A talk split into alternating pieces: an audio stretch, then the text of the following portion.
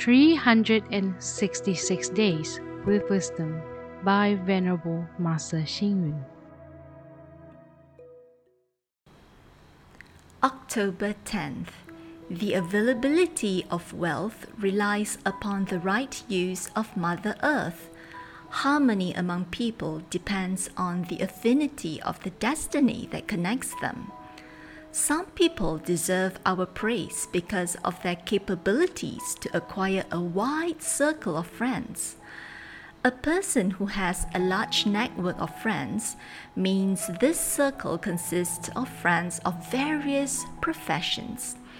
As a result of this wide network, they can easily seek assistance from their varied friendships to accomplish their tasks. Contacts and connections are not built easily. It requires a lot of favorable conditions. For example, we are ethical and compassionate towards people.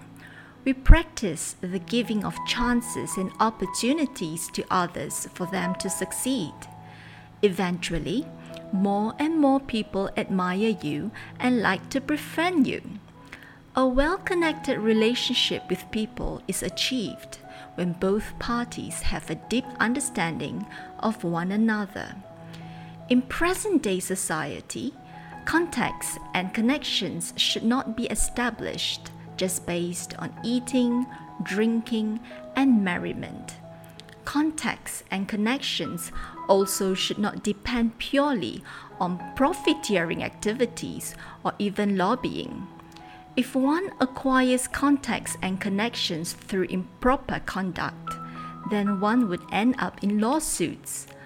On the other hand, contacts and connections should be built on respect, humility, and interchange of ideas and knowledge, and a relationship that puts the interest of others before self.